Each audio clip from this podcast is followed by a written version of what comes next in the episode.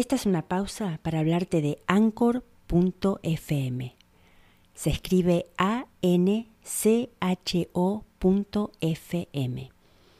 Es una aplicación gratis para producir y publicar tu propio podcast. Es muy fácil de utilizar. Lo puedes hacer desde tu iPhone o tu Android y también desde tu computadora. Tiene música, transiciones, hasta podés editar tus grabaciones. Algo que me encanta, podés hacer reportajes. Todo esto es gratis. No te pierdas esta oportunidad de poner tu creatividad en marcha. Baja la aplicación gratis de Anchor o visita anchor.fm para comenzar.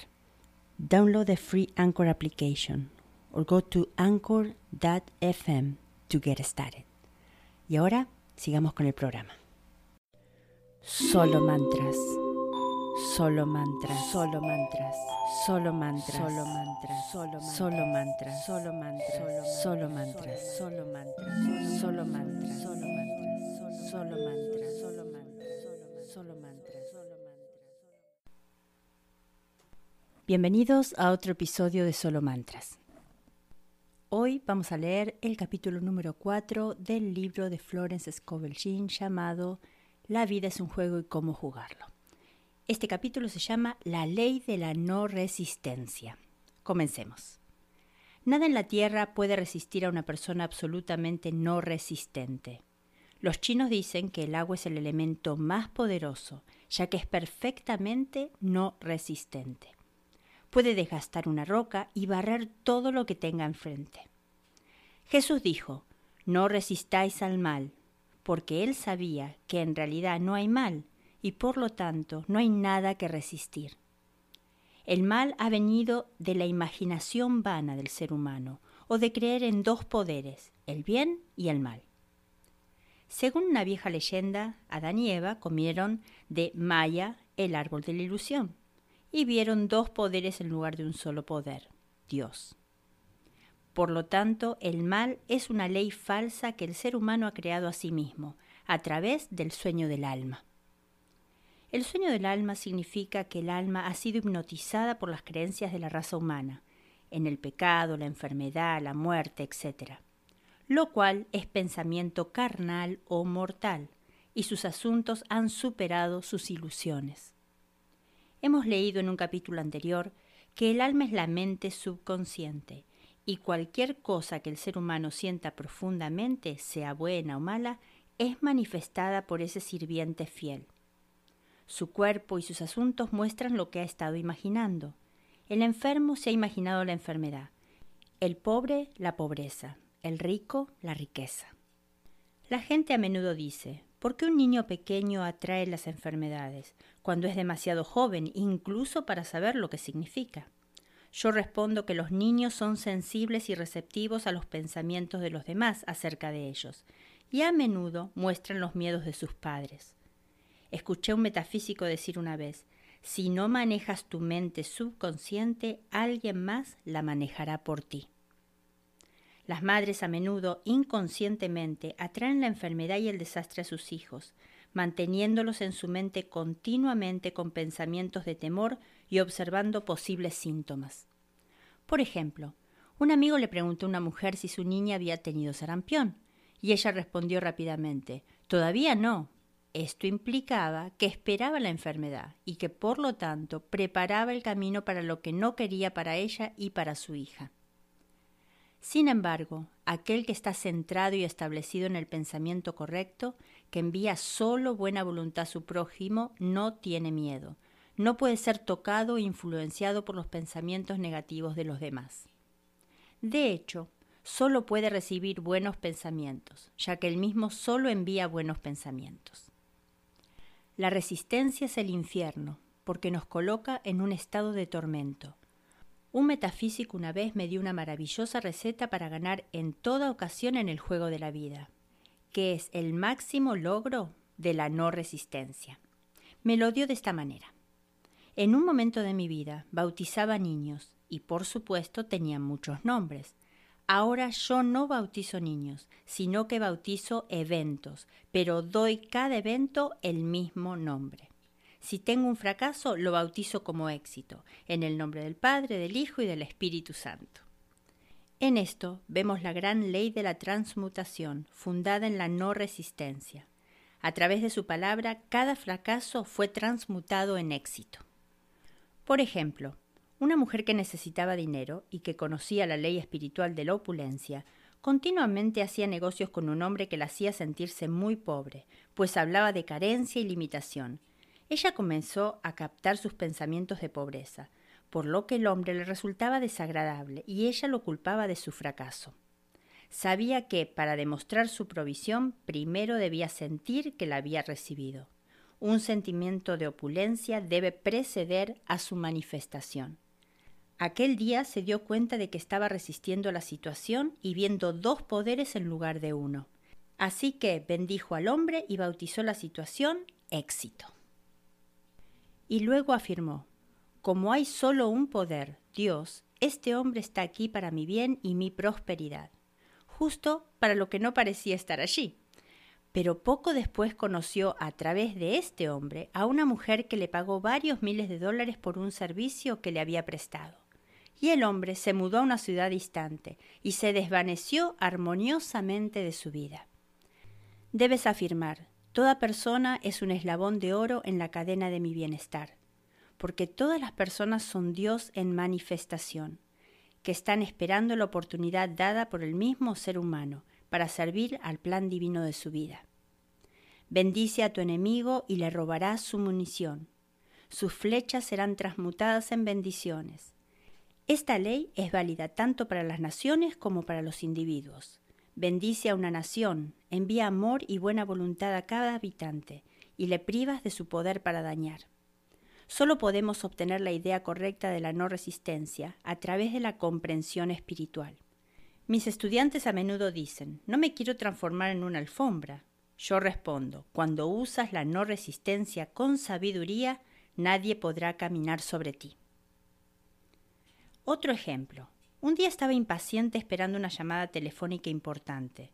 Me resistí a todas las llamadas entrantes y no hice ninguna llamada, razonando que podía interferir con la que estaba esperando. En lugar de decir, las ideas divinas nunca entran en conflicto, la llamada llegará en el momento correcto, dejando la inteligencia infinita organizar todo, comencé a manejar las cosas yo misma.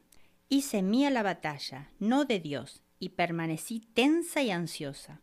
El timbre no sonó durante aproximadamente una hora. Eché un vistazo al teléfono y descubrí que el receptor había estado descolgado todo ese tiempo, y por ello mi teléfono había sido desconectado.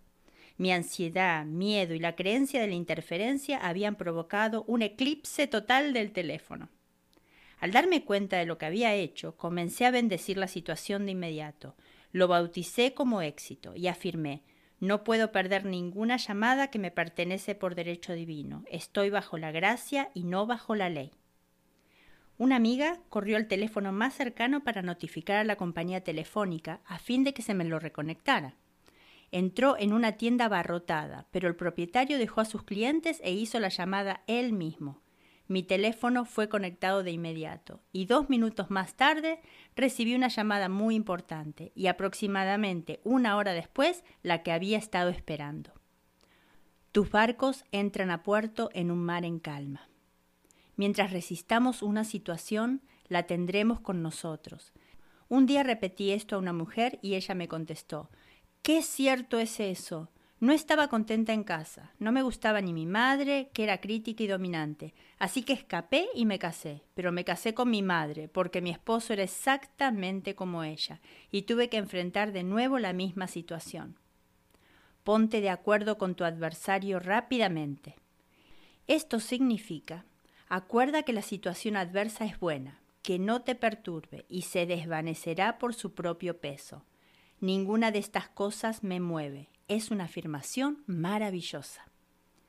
La situación inarmónica proviene de cierta inarmonía dentro de la misma persona.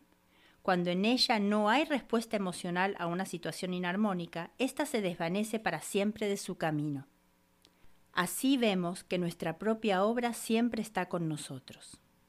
La gente me dice, necesito un tratamiento para cambiar a mi esposo o a mi hermano. Yo respondo, no, Te daré tratamientos para cambiarte a ti, pues cuando cambies tu esposo y tu hermano cambiarán. Una de mis alumnas tenía la costumbre de mentir. Le dije que este era un método para el fracaso, ya que si mentía, le mentirían. Ella respondió, no me importa, no puedo desenvolverme bien sin mentir.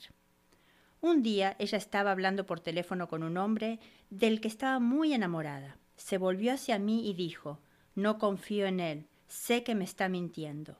Respondí, bueno, tú también mientes, así que alguien tiene que mentirte y puedes estar segura que será la persona más importante para ti. Tiempo después la vi y me dijo, estoy curada de mis mentiras. ¿Qué te curó? le pregunté. He estado viviendo con una mujer que miente más que yo, me respondió. Uno a menudo se cura de sus defectos al verlo en los otros. La vida es un espejo y solo nos vemos reflejados en nuestros asociados. Vivir en el pasado es un método para fracasar y una violación de la ley espiritual. Jesucristo dijo, He aquí que ahora es el tiempo aceptado, ahora es el día de la salvación. La esposa de Lot miró hacia atrás y se convirtió en una estatua de sal. Los ladrones del tiempo son el pasado y el futuro. Debes bendecir el pasado y olvidarlo, si te mantiene atado bendecir el futuro, sabiendo que tiene reservadas para ti alegrías sin fin, pero vivir plenamente en el ahora.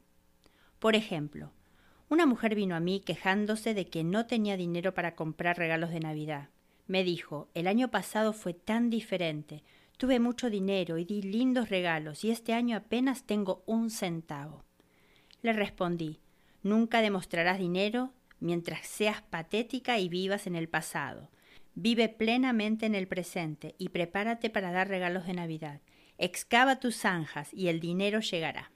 Ella exclamó, sé qué hacer. Compraré lazos de oropel, sellos de Navidad y papel de regalo.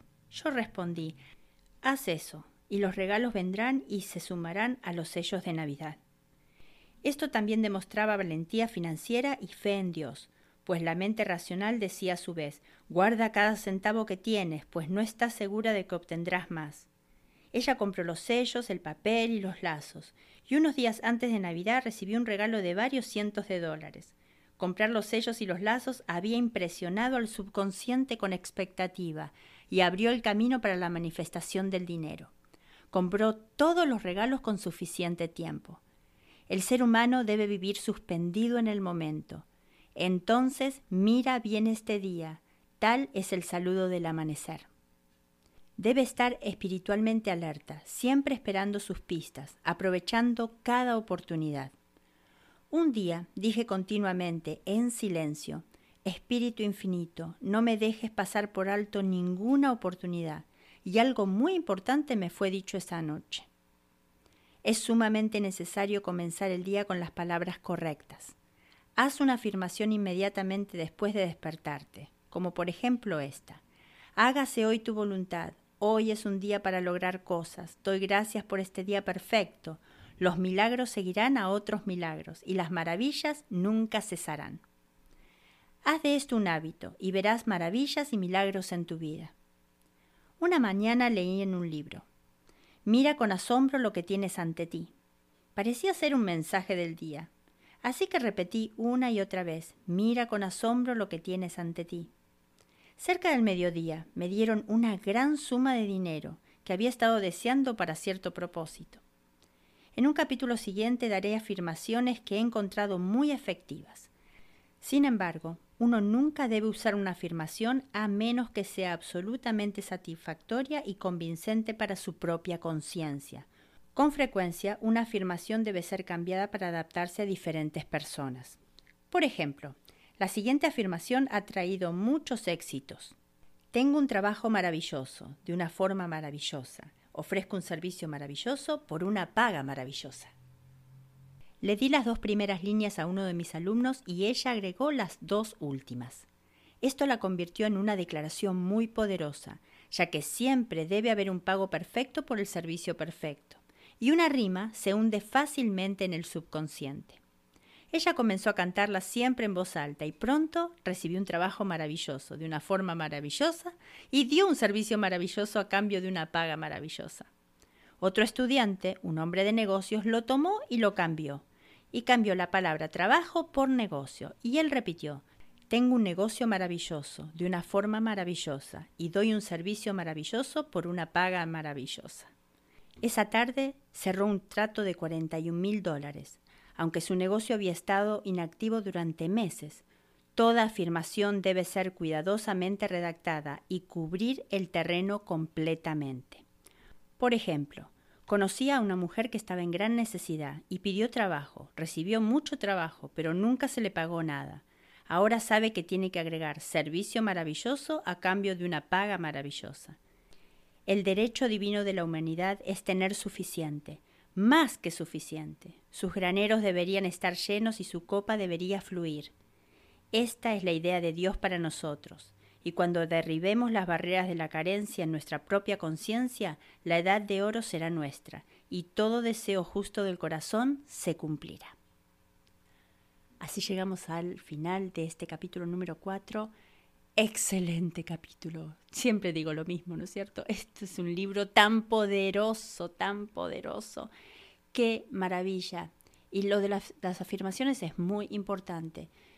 Eh, acordémonos que las afirmaciones eh, la palabra afirmación significa que algo está establecido, que algo está firme. Afirmaciones, que algo está firme. Podemos hacer afirmaciones negativas, no todas las afirmaciones son positivas, así que hay que tener cuidado. Cuando nos estamos repitiendo, no tengo, no puedo, no va a salir, esas son afirmaciones con un sentido negativo. Entonces, por favor, a prestar atención, busquen claro cuál es la meta y lo que quieren conseguir y entonces la afirmación es esa meta conseguida, ya en tiempo presente. No es quiero tener dinero, tengo dinero. Quiero estar sano, soy sano. ¿Me entienden? Bueno, otra vez mi gente, espero que hayan disfrutado esto y estén disfrutando este libro porque es una maravilla. Este libro es de oro. Les estoy dando una información maravillosa escrita por esta maravillosa Florence, Florence y este libro, me olvidé decirles, está traducido por el señor Mauricio Chávez Mesen, que muy amablemente me ha dado permiso para leérselos a ustedes por este podcast. Bueno, como siempre y con un placer del alma, gracias por estar. Solo mantras. Solo mantras, solo mantras, solo mantras, solo mantras, solo solo mantras, solo mantras, solo mantras, solo mantras, solo mantras, solo mantras, solo mantras, solo mantras.